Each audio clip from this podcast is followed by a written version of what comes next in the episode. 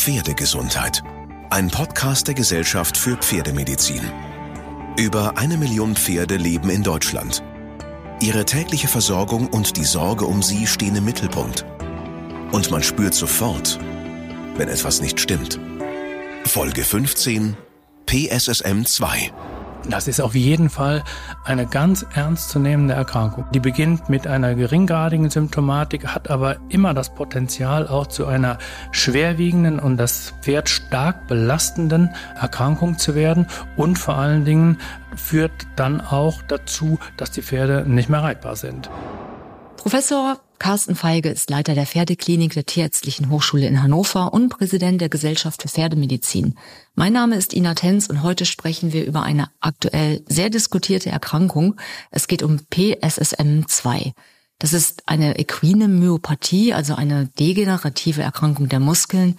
Professor Feige, was für Arten der Muskelerkrankung gibt es denn generell? Ja, zuerst mal natürlich schön, dass Sie wieder da sind, Frau Tenz, und gerne äh, unterhalten wir uns über dieses Thema, was vielleicht nicht ganz so eine große Bedeutung hat wie andere Erkrankungen, das aber äh, vor allen Dingen in den letzten Jahren an Bedeutung gewonnen hat. Und ähm, auf Ihre Frage zurückzukommen, welche Arten von Muskelerkrankungen gibt es, werden Sie vermutlich darauf anspielen, dass man früher eigentlich gekannt hat den äh, Kreuz. Kreuzverschlag, genau, genau ja. Kreuzverschlag und dann war schnell mal Schluss. Ja, das war mit schlechtem Gewissen. Das Pferd stand in der Box und man wusste, am Tag vorher hätte man ein bisschen härter geritten und am nächsten Tag hat es vielleicht gestanden. Die Ruhetage gab es ja früher noch und dann war es oft passiert. In den letzten Jahren haben wir eigentlich sehr viel mehr an wissenschaftlichen Arbeiten darüber bekommen und können das jetzt etwas mehr differenzieren. Und eine Möglichkeit der Differenzierung ist vielleicht auch ähm, ähm, etwas historisch.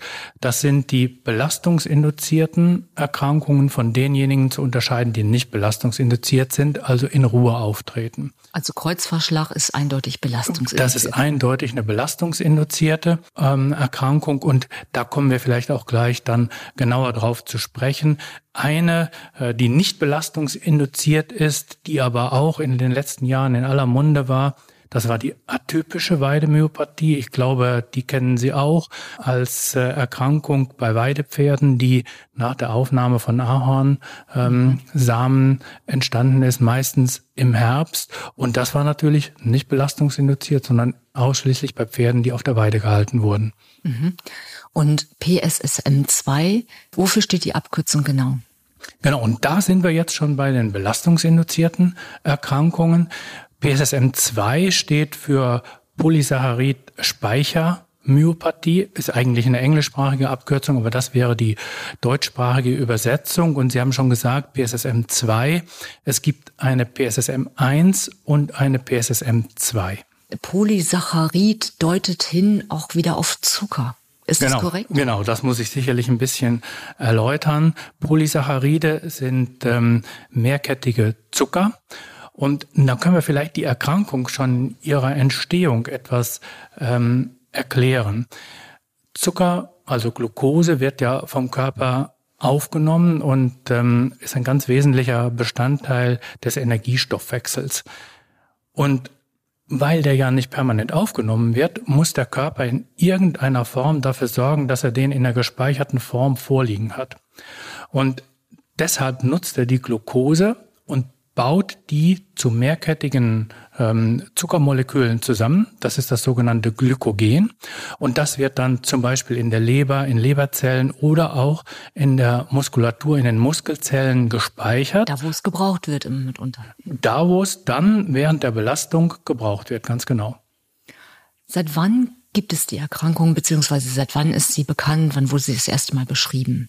Also die ist schon seit langem bekannt, aber man kann sagen, so maßgebliche und wirklich in die Tiefe gehende Beschreibungen sind so in den letzten 10, 12, 15 Jahren erfolgt. Jetzt hatten Sie vorhin schon erwähnt, es gibt auch PSSM1. Was ist der Unterschied zwischen PSSM1 und PSSM2? Das sind unterschiedliche Erkrankungen, die sich aber in gleicher Form, also die Symptomatik ist ausgesprochen gleich, aber die Entstehung ist etwas anders, ähm, die Definition ist etwas anders. Vielleicht mache ich einen Versuch und erkläre das mal. PSSM1 ist eine Polysaccharid-Speicherkrankheit, genauso wie sie definiert ist, wird aber verursacht durch einen Enzymdefekt. Mhm. Dieses Enzym, das da defekt ist, das heißt äh, Glykogensynthase, Glykogensynthase 1 genau zu sagen, und was diese Glykogensynthase macht, ist, bildet üblicherweise eben das Glykogen und wenn die defekt ist, das heißt, wenn das Gen, das für die Bildung dieses Enzyms verantwortlich ist, defekt ist, dann wird dieses Glykogen nicht so gebildet, wie es normalerweise aussehen sollte, sondern hat eine etwas andere Konfiguration. Das ist langkettiger angelegt und deshalb nicht verfügbar für den Körper, kann also mehr oder weniger nicht ähm, zur Energiegewinnung genutzt werden. Wenn wir das zusammenfassen, haben wir also das Resultat, dass sich ähm, die Glucose dank dieser defekten Glykogensynthase immer mehr und mehr in Glykogen verwandelt, das aber später nicht mehr für den Körper zum Energiestoffwechsel zu gebrauchen ist.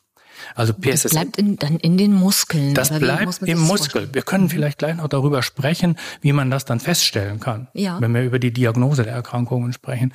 Und wenn wir Jetzt haben wir PSSM1 geklärt. Das ist also eine Erbkrankheit, eindeutig. dass der Gendefekt kann nachgewiesen werden mit Hilfe eines Gentests, den man in äh, Laboren in Deutschland ähm, in Auftrag geben kann. Und wenn der positiv ist, ist die Krankheit eindeutig diagnostiziert. Bei PSSM2 ist das nicht ganz so eindeutig. PSSM2 ist praktisch all das, was nicht unter die Definition PSSM 1 passt. Das hört sich jetzt wieder einfach an. Ein bisschen aber, verwirrend. Aber können wir vielleicht so auch wieder zusammenfassen, wenn die ähm, klinische Symptomatik besteht, wenn die Glykogensynthase in Ordnung ist, das heißt kein Gendefekt vorliegt, aber die gleichen ähm, Veränderungen in den Muskelzellen vorliegen. Das heißt also ein falsch konfiguriertes Glykogen. Dann spricht man von PSSM2. Das ist also eigentlich nur eine... In der Diagnostik ein Unterschied, den man eindeutig zeigen kann. Aber genau, es ist keine eindeutige Erkrankung, sondern es ist ein Sammelbegriff für möglicherweise verschiedene unterlegte Erkrankungen, die möglicherweise auch erblich bedingt sind. Aber das wissen wir noch nicht genau. Dieser Podcast wird von der Pferdegesundheit von Böhringer Ingelheim unterstützt. Das Leben von Tieren und Menschen ist auf tiefe und komplexe Weise miteinander verbunden. Böhringer Ingelheim ist überzeugt, wenn Tiere gesund sind, sind auch die Menschen gesünder. Das Ziel des forschenden Familienunternehmen Böhringer Ingelheim ist es, die Gesundheit und das Leben von Menschen und Tieren durch die Prävention von Infektionskrankheiten, die Förderung von Tierwohl und die Stärkung der Bindung von Mensch und Tier zu fördern. Jetzt hatten Sie vorhin ja schon die klinischen Symptome erwähnt. Wann genau zeigen betroffene Pferde denn erste Symptome? Mit welchem Alter? Das ist tatsächlich unterschiedlich und zwar von Rasse zu Rasse unterschiedlich. Bei PSSM 2 wissen wir das nicht so genau wie bei PSSM 1, aber hier dürfen wir davon ausgehen, dass das vergleichbar ist und ähm, da sind sicherlich diejenigen Pferde, die am häufigsten betroffen sind, auch ähm, wo die meisten Untersuchungen zuvor liegen, sind die Quarter Horses. Da zeigt sich die Erkrankung relativ früh, ähm, also so im Alter von drei bis fünf Jahren ähm, zeigen die Symptome. Bei ähm, Warmblutpferden ist das äh, deutlich später. Da spricht man so von einem Alter von um die zehn Jahre, acht bis elf Jahre. Das ist das, was da angesprochen wird. Und bei Kaltblutpferden ist das auch eher ein hohes Alter, kann auch noch deutlich darüber liegen. Es kann also jede Rasse treffen, aber ist denn eine dieser Rassen, die Sie gerade erwähnt haben, stärker betroffen oder geht es durch die Bank durch, durch alle Warmblut, Kaltblut oder auch die Quarter Horses. Wenn wir die Prävalenz, also die Häufigkeit der Erkrankung betrachten, dann haben wir eine sehr hohe Prävalenz bei Kaltblutpferden mit, äh, also für PSSM 1. Das sind in Europa ja, bei belgischen Kaltblütern zum Beispiel ist das bekannt, über 90 Prozent der Pferde betroffen. Also sehr hoch. Bei ähm, Warmblutpferden wissen wir das nicht so genau. Da können wir aber sagen, dass der große Teil ähm, von Pferden mit PSSM PSSM 2 haben. Also bei den Warmblutpferden kennen wir die PSSM 1, also die die tatsächliche Erberkrankung nicht so häufig. Das heißt, wenn die erkranken, ist es in der Regel PSSM2. Das gleiche gilt für die Araber. Wenn die Erkrankungen haben, dann ist es äh, zu 100 Prozent PSSM2. Anders ist das bei den ähm, Quarter Horses. Da ist die Erkrankung zuerst beschrieben worden und da ist auch die genetische Komponente zuerst äh, bekannt gewesen. Da können wir sagen, dass ungefähr sechs bis 10, 12 Prozent der Pferde der gesamten Quarter Horses ähm, an PSSM leiden. Boah, das ist schon viel. Das ist viel. Da hat die, die Quarterhorse-Zucht hat da auch schon entsprechend reagiert. Und da ist es tatsächlich so, da haben über 70 Prozent der Pferde PSSM 1. Also das ist anders und besonders bei dieser Rasse. Ähm, da ist es in der Regel eine Erbkrankheit und wie ich gerade schon gesagt habe, da hat die Quarterhorse-Zucht bereits reagiert und verfolgt die Zucht mit äh, dieser Erbkrankheit nicht weiter. Ah, okay. Konsequenter Schritt. Alle, die uns jetzt zuhören, fragen sich wahrscheinlich, wann sprechen sie endlich über die Symptome? Also woher weiß ich als Besitzerin, als Besitzer, ähm, bei welchen Auffälligkeiten, dass ich da in Richtung PSSM2 denken sollte? Da müssen wir vielleicht sehr früh oder mit sehr geringer Symptomatik anfangen. Wenn ich gerade gesagt habe, bei Warmblutpferden finden wir die, manifestiert sich die Erkrankung häufig erst im Alter von acht bis zehn Jahren. Manifestiert heißt, dann zeigen sich klinische Symptome. Im Vorfeld sind die Pferde häufig ausgebildet und gearbeitet worden und haben die klinische Symptomatik gar nicht gezeigt. Die sind dann, wie man sagt, subklinisch. Die waren zwar krank, also wenn man eine Muskelprobe entnommen hätte und hätte die untersucht, hätte man das festgestellt, aber weil man das nicht gemacht hat, weil es auch offensichtlich keinen Anlass gab, hat man es nicht festgestellt. Also dann mit diesem Alter beginnen die Symptome dann häufig sehr dezent. Das kann sein, dass die nur einen Leistungsabfall zeigen, nicht richtig mitarbeiten beim Training. Mit Beginn der Symptomatik kann es dann auch ein abnormes Gangbild geben. Also eine Lahmheit oder eher zum Beispiel sagt, steif, genau steifer Gang oder wie man so sagt, der tickt etwas, der ist taktunrein. Ja, wie soll ich sagen, eine unspezifische Symptomatik, die man häufig in Anfangsphase noch gar nicht zuordnen kann. Wenn es dann äh, gegebenenfalls treten auch äh, Lahmheiten auf oder allgemein so eine Bewegungsunlust, schwerfälliger Gang. Dass es so steif ist, dass man die nicht genau. richtig über den Rücken kriegt Und oder durchstellen kann. In dem Moment, wo man merkt, das Pferd arbeitet nicht mehr so richtig mit, ist bewegungsunlustig, muss man diese Erkrankung so im Hinterkopf mitführen. Das sind ja sehr subtile Symptome. Wann ist es denn höchste Eisenbahn? Also was sind eindeutige Symptome? Ja, die eindeutige Symptomatik ist häufig auch der Grund, warum Pferde vorgestellt werden. Wenn dann nämlich, wie wir vorhin gesagt haben, ein echter Kreuzverschlag auftritt. Und das ist natürlich dann praktisch das Vollbild der Erkrankung, das kann so schwerwiegend aussehen. Das heißt, wenn das Pferd eine Ruhephase gehabt hat im Vorfeld und wird dann angestrengt gearbeitet, dann kann sich eine ganz schwere klinische Symptomatik entwickeln und die zeigt sich dann ähm, häufig zu Beginn der Belastung als ähm, sehr steifer Gang. Pferde wollen überhaupt nicht mehr vorwärts gehen. Ähm, Wenn es schlimm ist, äh, schwitzen die sogar, haben also hochgradigen Muskelschmerz und dann fällt natürlich jedem Reiter auf, dass äh, etwas nicht in Ordnung ist. Und das ist dann häufig der Anlass, ähm, die Pferde dem Tierarzt vorzustellen. Der wird dann natürlich zuerst äh, feststellen, dass das eine belastungsinduzierte Muskelerkrankung ist. Aber die Ärzte haben im Hinterkopf dann, das kann eben auch eine PSSM 1 oder 2 sein, ähm, also eine ganz spezifische Erkrankung.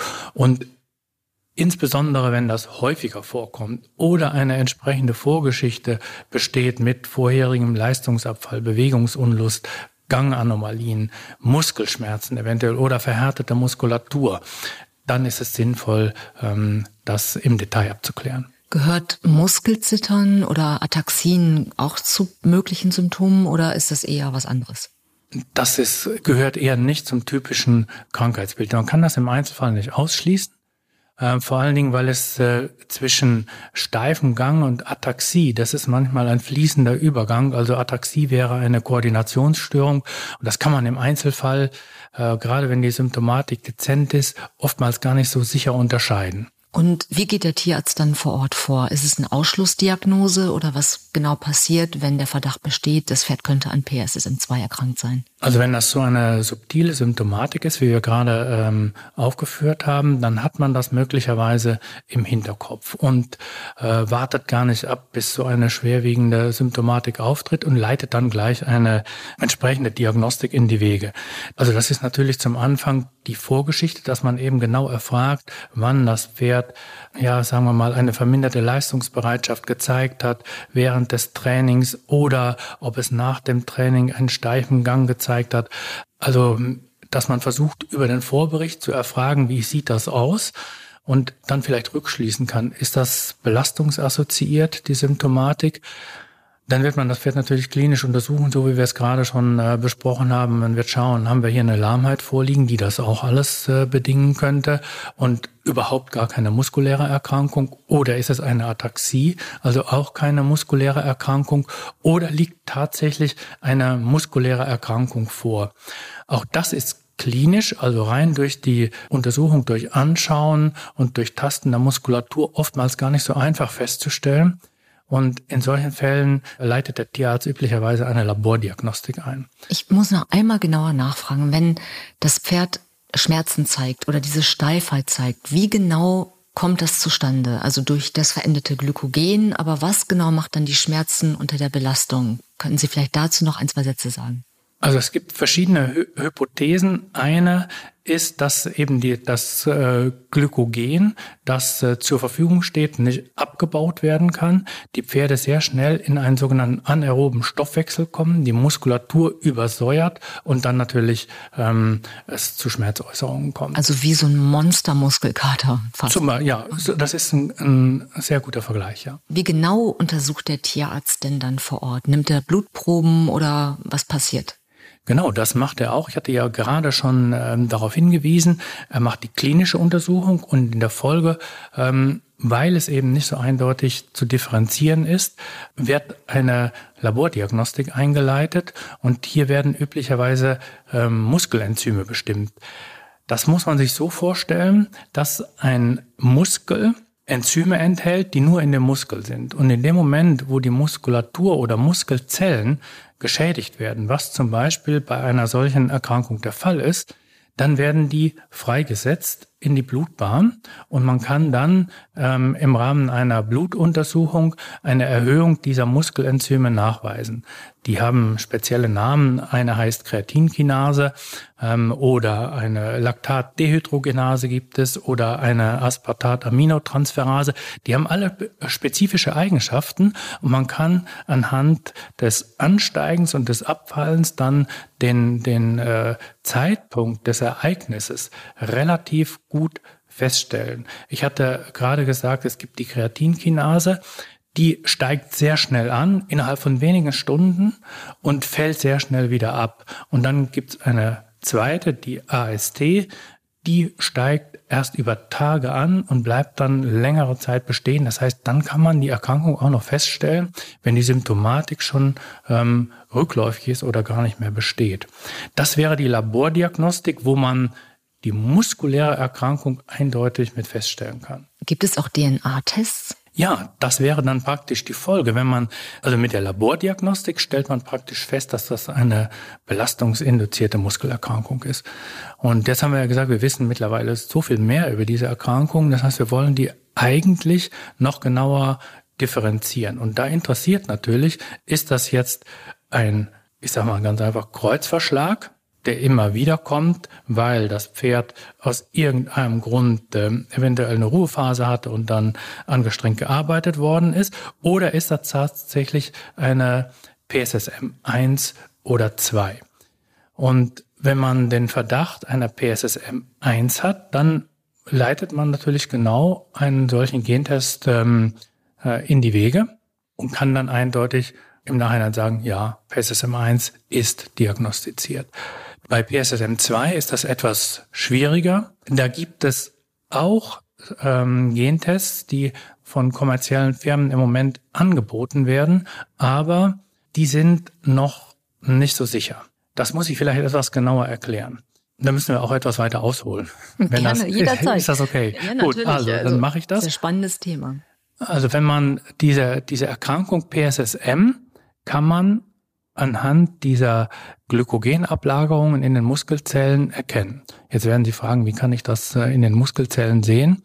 Das ist auch nicht so einfach. Dazu muss man eine Muskelbiopsie entnehmen, das heißt eine kleine Probe aus den erkrankten Muskeln. Meistens nimmt man die aus der Sitzbeinmuskulatur. Also von der Hinterhand dann, ne? Genau, meistens nimmt man äh, Muskelproben aus der Hinterhand und schickt die dann an ein äh, spezialisiertes Labor ein. Das sind sogenannte Pathologen oder Histopathologen. Das sind ähm, Tierärzte, die sich spezialisiert haben auf feingewebliche Untersuchungen.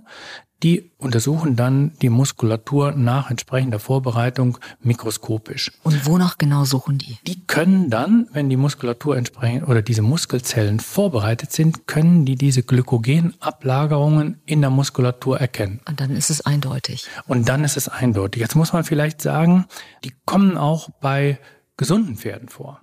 Aber bei PSSM erkrankten Pferden, also sowohl PSSM 1 wie auch PSSM 2, sind deutlich mehr Glykogenablagerungen in der Muskulatur vorhanden. Und das ist ein Merkmal, um Ihnen da so ein Maß zu geben. Bei PSSM1 ist es in der Regel einfacher und sicherer. Da ist das meistens doppelt so viel oder noch mehr an Glykogen, was in den Muskelzellen vorhanden ist. Und bei PSSM2 ist der Anteil vom Glykogen häufig nur geringgradig erhöht, manchmal sogar gar nicht. Ja. Und jetzt merken Sie, dass das macht die Diagnose der Erkrankung schwieriger. Es gibt aber auch noch andere typische Charakteristika oder Veränderungen in den Zellen. Ich glaube, die müssen wir hier jetzt nicht im Einzelnen besprechen. Aber damit ist klar, es ist eine komplexe Diagnostik, die sicherlich viel Erfahrung bedeutet. Die kann eindeutig sein in eindeutigen Fällen, aber es gibt auch einige fragliche Fälle. Aber grundsätzlich gilt diese Muskelbiopsie-Untersuchung als der Goldstandard. Für PSSM1 reicht uns der DNA-Test, der ist eindeutig und sicher. Und bei PSSM2 ist der Goldstandard. Das Kriterium, wo wir sagen, darauf basieren können wir die Diagnose stellen. Nun sind ja auch mittlerweile Subtypen bekannt von PSSM2. Welche gibt es oder welche sind bekannt? Ist ein weites Feld sicherlich. Das ist ein weites Feld. Das geht vielleicht auch über unseren Podcast hier hinaus. Ähm, da gehen wir wirklich extrem tief schon in die Muskelerkrankungen beim Pferd ein. Eine, die beschrieben ist, aber über die man auch noch nicht so viel weiß, die man ähm, als Sonderform der PSSM ähm, 2 betrachtet, ist die myofibrilläre Myopathie. Die ist ähm, bei ähm, Distanzpferden, vor allen Dingen bei Arabern, die zum Distanzreiten äh, eingesetzt worden sind, beschrieben worden. Da ist die Symptomatik ist nicht ganz so schwerwiegend gewesen. Die Muskelenzyme waren nicht, sind nicht ganz so stark erhöht, aber hier ist, äh, ist sicherlich noch, ähm, das können wir vielleicht in einem unserer nächsten Podcasts, wenn wir mehr Wissen dazu haben, etwas genauer besprechen. Ich glaube, hier macht es keinen Sinn. Wir, da begeben wir uns auf ein Gebiet, wo wir wirklich noch nicht sehr viel Wissen haben. Wenn wir zurückgehen zur PSSM 2, dann ist das ja ein Überbegriff für verschiedene, ja, sagen wir mal, Symptomkomplexe. Und was wir dazu ansprechen müssen, wenn wir die Diagnostik äh, besprechen, ist, dass wir die überhaupt erstmal eindeutig als PSSM 2 ansprechen.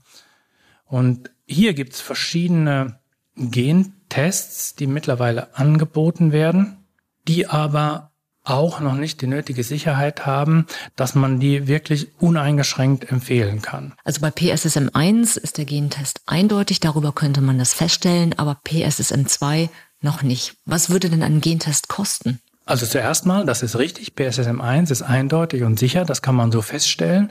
Und bei PSSM2 gibt es verschiedene Gen Tests oder einen Gentest, der verschiedene Varianten abprüft. Das sind die sogenannten P-Varianten. Das sind einzelne Gene, die da untersucht werden. die Kosten, um das einzuschieben, die sind, die liegen zwischen 200 und 300 Euro. Also das ist nicht ganz ähm, günstig. Aber wenn, wenn das die sichere Diagnose erlauben würde, dann glaube ich, wäre das überhaupt gar keine Frage, dass man das uneingeschränkt empfehlen würde.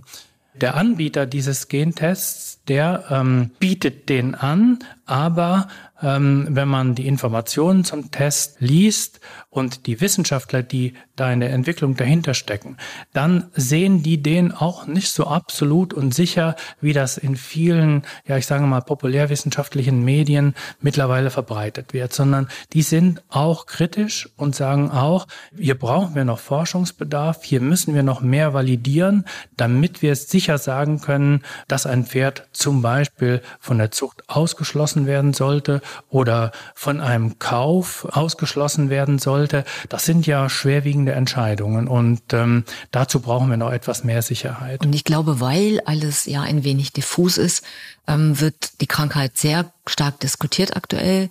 Und einige sagen, na ja, das ist nur so eine Modeerscheinung. Die zweifeln ein bisschen am Thema PSSM2, dass es wirklich so relevant ist. Ist die Krankheit ernst zu nehmen oder nicht? Das ist auf jeden Fall eine ganz ernstzunehmende Erkrankung. Die beginnt mit einer geringgradigen Symptomatik, hat aber immer das Potenzial auch zu einer schwerwiegenden und das Pferd stark belastenden Erkrankung zu werden und vor allen Dingen führt dann auch dazu, dass die Pferde nicht mehr reitbar sind.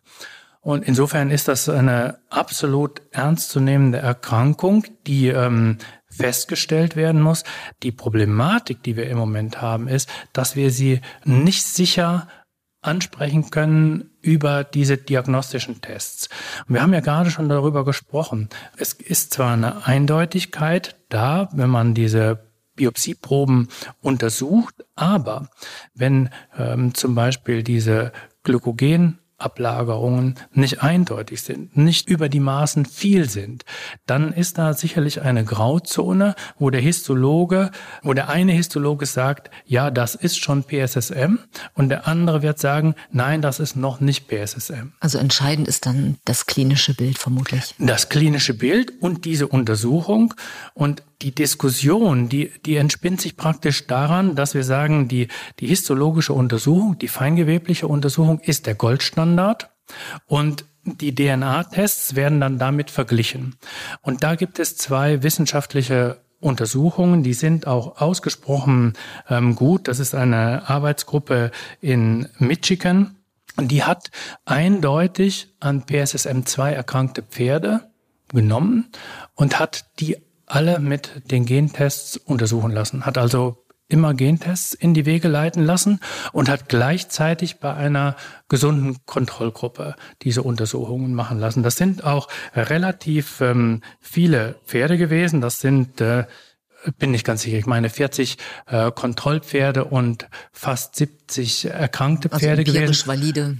Also auf jeden Fall eine stattliche Anzahl. Man würde sich sicher mehr wünschen, aber mindestens eine ähm, doch nennenswerte Zahl. Und die haben natürlich ihre histologische Untersuchung als Grundlage genommen und haben gesagt, das sind die erkrankten Pferde. Und dann haben die das abgeglichen mit den Tests, die angeboten werden. Und da war die Übereinstimmung sehr, sehr schlecht.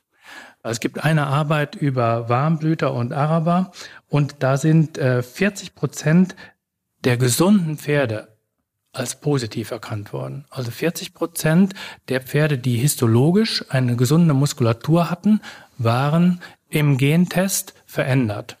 Und umgekehrt zeigten 66 Prozent der kranken Pferde keine Veränderung im Gentest. Also da gibt es wirklich noch ein bisschen Spannbreite und Daher kommt vielleicht auch die Diskussion aktuell, ob es jetzt ernst zu nehmen ist oder nicht. Genau. Also wir sollten eigentlich hier an der Stelle so verbleiben, dass wir sagen, es gibt keinen Grund, jetzt sowohl das eine wie das andere zu verteufeln, sondern wir müssen einfach noch etwas abwarten, bis wir bessere Ergebnisse haben.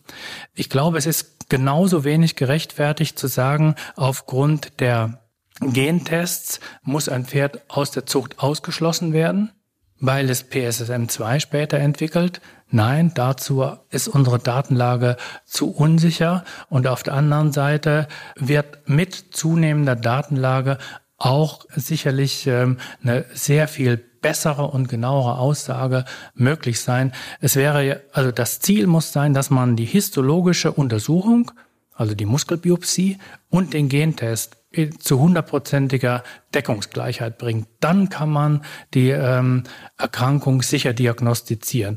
Jetzt, wenn man diese Untersuchungen, ähm, diese wissenschaftlichen Untersuchungen zugrunde legt, dann hat der der Test eine Sensitivität von um die 30 Prozent.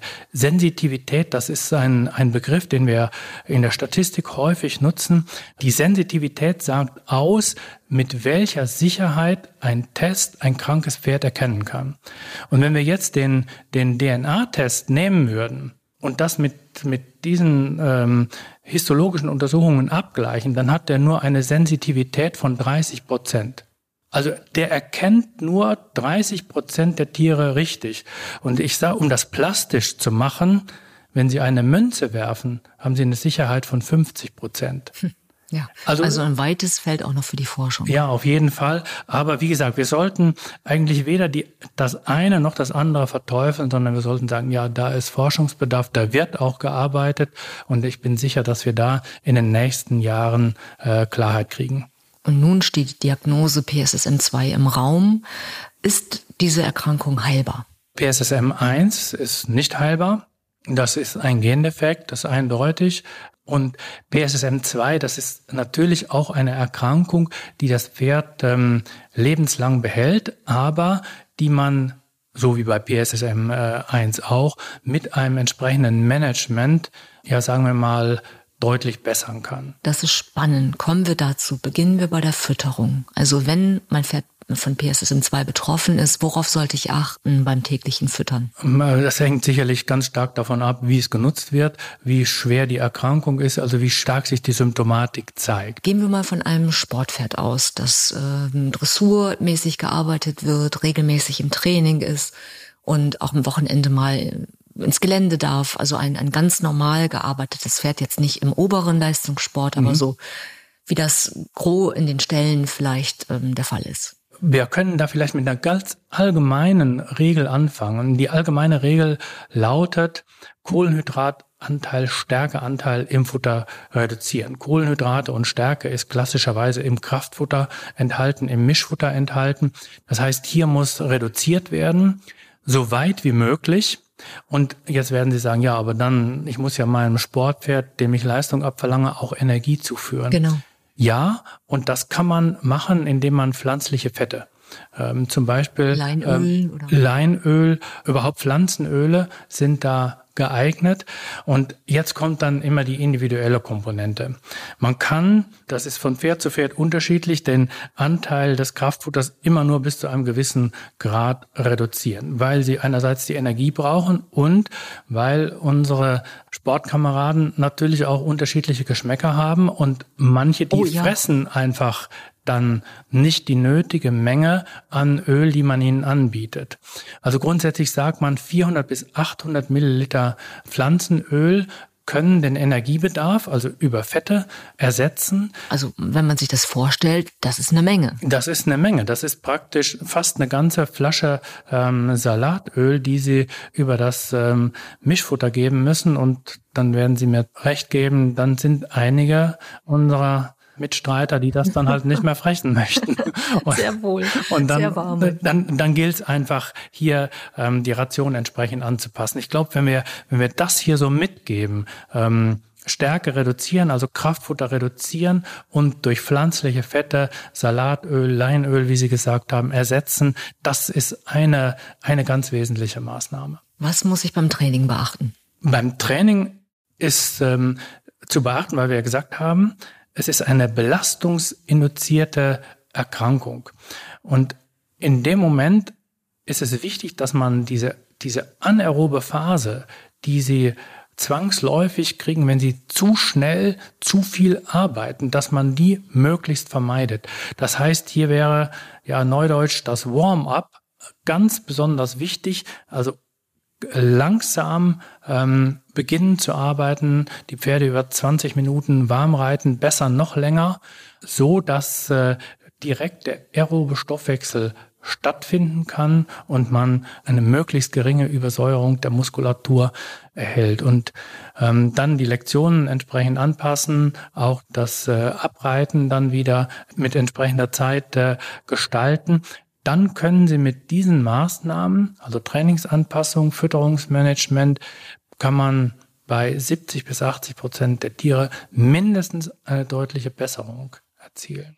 Und ist auch die Haltung davon betroffen? Gibt es da Dinge, auf die ich achten könnte? Ja klar, könnte man natürlich sagen, wenn das möglich ist, dass in irgendeiner Form Bewegung in die Haltung mit einbezogen wird, also Paddock-Haltung, Weidehaltung, das wären dann Haltungsformen, die dem sicher etwas entgegenkommen. Wo das möglich ist, ist das hilfreich. Aber die wesentlichen Dinge sind eigentlich die Bewegung und die Fütterung. Hat Stress einen Einfluss auf die Krankheit? Kommt die Krankheit in Schüben und kann ich Stress vermeiden oder ist das ganz egal? Wenn wir Stress in Form von körperlicher Belastung mit dazu nehmen, dann ist es eindeutig eine stressassoziierte, eben belastungsassoziierte Erkrankung. Denn den psychischen Stress, den ähm, müssen wir hier nicht berücksichtigen trotz aller Vorkehrungen, wenn ich wirklich darauf achte, das gut manage, wenn es dann trotzdem mal zu einem Schub kommt, was macht denn der Tierarzt? Gibt es Medikamente oder wie geht der Tierarzt vor Ort vor? Ja, das ist sicherlich eine ganz äh, wichtige Frage, die ähm, trotz aller Vorkehrungen, trotz bestem Management in Sachen Fütterung und Bewegung wird man das nicht ausschließen können, dass hin und wieder solche, äh, ich sage jetzt mal, Anfälle oder Krankheitsepisoden auftreten. Das lässt sich äh, nicht vermeiden, wenn man kalte Außentemperaturen hat, die Umgebungsbedingungen einfach ähm, geeignet sind, solchen Krankheitsschub auszulösen, dann kann man das nicht vermeiden. Der Schweregrad kann unterschiedlich sein und so wird sich auch die Behandlung gestalten. Ganz wichtig für den Reiter ist, dass wenn er merkt, dass das Pferd nicht mehr vorwärts gehen möchte, dass er dann nicht versucht, das unter Zwang weiterzutreiben, sondern dann ist wichtig, absteigen, stehen lassen, keine Bewegung mehr. Eindecken. Ähm, eindecken, ja, in die Box. Und dann sollte auch, wenn das Pferd wirklich so schwer erkrankt ist, eventuell eine verhärtete Muskulatur entwickelt oder sogar bräunlich gefärbten Urin entwickelt, dann ähm, ist äh, unbedingt eine tierärztliche Behandlung notwendig. Woher kommt der bräunlich gefärbte Urin? Oh, da müssen wir fast zurück zur Entstehung. Das haben wir ganz am Anfang gesagt. Mit jeder Erkrankung zerfallen Muskelzellen. Und wenn die zerfallen, wird der Muskelfarbstoff frei. Und dieser Muskelfarbstoff, der heißt Myoglobin, äh, der wird über die Niere ausgeschieden und ähm, landet dann natürlich im Harn, wird mit dem Harn ausgeschieden und dann entwickelt der Hahn äh, so eine Braunfärbung. Mhm. Deswegen hieß die Erkrankung auch früher, oder einer der Namen waren, soweit ich weiß, äh, schwarze Harnwinde. Das ist so ein ganz historischer Begriff und der rührt genau daher. Und ganz historisch, ähm, früher bei Kreuzverschlag kam der Tierarzt und machte einen Aderlass. Wie geht der Tierarzt heute vor? Ja, das macht der Tierarzt heute Gott sei Dank nicht mehr. Ja. oh. der, der, ähm, also der, der Aderlass gehört tatsächlich der, ähm, der Geschichte an, wird heute nicht mehr durchgeführt. Ich weiß, dass äh, gibt immer wieder Nachfragen, äh, wenn wir dieses Krankheitsbild auf Kongressen besprechen, gibt es da auch gelegentlich noch die Nachfrage, aber der Aderlass ist hier tatsächlich wenig hilfreich. Was wir wollen, ist ja eine Durchblutung der Muskulatur fördern. Und das macht man, indem man den Pferden Flüssigkeit zuführt, sie also infundiert. Mit dem Aderlass hat man früher bewirken wollen, dass man äh, zelluläre Bestandteile aus dem Blut entnimmt und damit praktisch eine Blutverdünnung erreicht. Und das kann man viel besser erreichen, indem man eine angemessene Infusionstherapie durchführt. Da kann man dann auch ähm, entsprechende Elektrolyte zuführen. Das wird äh, nach Bedarf dann durchgeführt. Das ist auch ganz entscheidend, dass das gemacht wird. Wenn es so ist, dass bereits der Hahn verfärbt ist, dann ist immer das Risiko da, dass sich auch ein Nierenschaden entwickelt. Wir haben gerade vom Myoglobin gesprochen, dem Muskelfarbstoff. Das ist ein riesiges Proteinmolekül und das ist geeignet, ähm, die Nierenkanäle, die Nierentubuli zu verstopfen. Und dann entsteht eine sogenannte Niereninsuffizienz, also ein Nierenversagen. Und das muss man unbedingt vermeiden. Das kann man am besten vermeiden, indem man die Pferde äh, mit Infusionen versorgt, also mit Flüssigkeit, die über die Venen verabreicht werden. Und arbeitet die Forschung an dem ein Medikament, das bei einem Schub gegeben werden könnte? Oder ist es wirklich Flüssigkeit und Elektrolyte? Sind die das Mittel der Wahl? Eben, es ist eine rein symptomatische Therapie. Wir brauchen gar nicht das Medikament, weil wenn wir uns nochmal die Ursache vergegenwärtigen, dann ist das ein Muskelzellzerfall. Es wird auch, ich glaube, in Zukunft kein Medikament geben, das Muskelzellen wieder herstellen kann, die abgestorben sind. Deswegen ist es wichtig, Folgeschäden zu vermeiden und dem Pferd das Leiden so weit wie möglich erträglich zu machen. Und das macht man ähm, durch eine Schmerztherapie. Das heißt, das ist ein hochgradig schmerzhaftes Ereignis, wenn die Symptomatik schwerwiegend ist.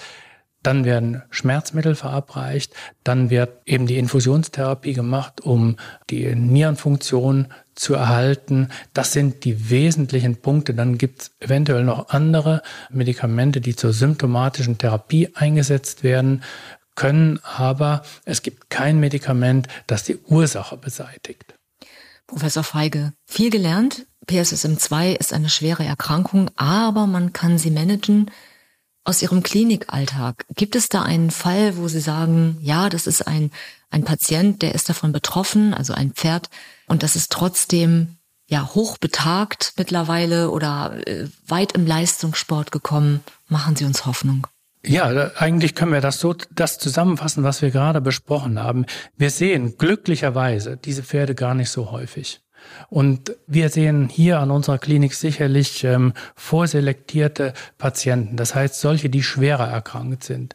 Und ähm, bei uns äh, liegt der Anteil der vorgestellten Pferde mit PSSM sicher im Promillebereich. Das müsste die erste Hoffnung sein, der erste positive Aspekt. Und ähm, je nach Schweregrad ähm, der Erkrankung können die bei entsprechendem äh, Management äh, wirklich äh, weiter genutzt und gehalten werden. Nur bei ausgesprochen schwerwiegenden Fällen müssen wir eine äh, vorsichtige Prognose stellen. Vielen, vielen Dank. Ja, vielen Dank auch Ihnen, dass wir uns heute über dieses, ich glaube, sehr wichtige Thema, vor allen Dingen auch bei Zuchtentscheidungen mittlerweile wichtig gewordene oder viel diskutierte Thema haben unterhalten können. Ich hoffe, wir haben etwas Licht ins Dunkel gebracht. Vielen Dank, dass Sie da waren und wir uns darüber unterhalten haben. Dankeschön. Gerne. In der nächsten Folge geht es um eine Erkrankung der Hufe beim Pferd. Im Volksmund heißt sie Hufkrebs. Der medizinische Fachbegriff lautet Parakeratose. Dabei handelt es sich nicht um eine Krebserkrankung in klassischer Form, aber um eine fortschreitende Fehlleitung der Epithelzellen im Huf, bei der dringender Handlungsbedarf besteht. Wir sprechen darüber, ob Hufkrebs heilbar ist, wie sich Hufkrebs von Strahlfäule unterscheidet und was die Ursachen sind für diese Erkrankung. Bis dahin empfehlen Sie uns gern weiter und schicken uns auch Ihre Themenwünsche einfach per Mail an podcast.gpm-vet.de. Also podcast.gpm-vet.de.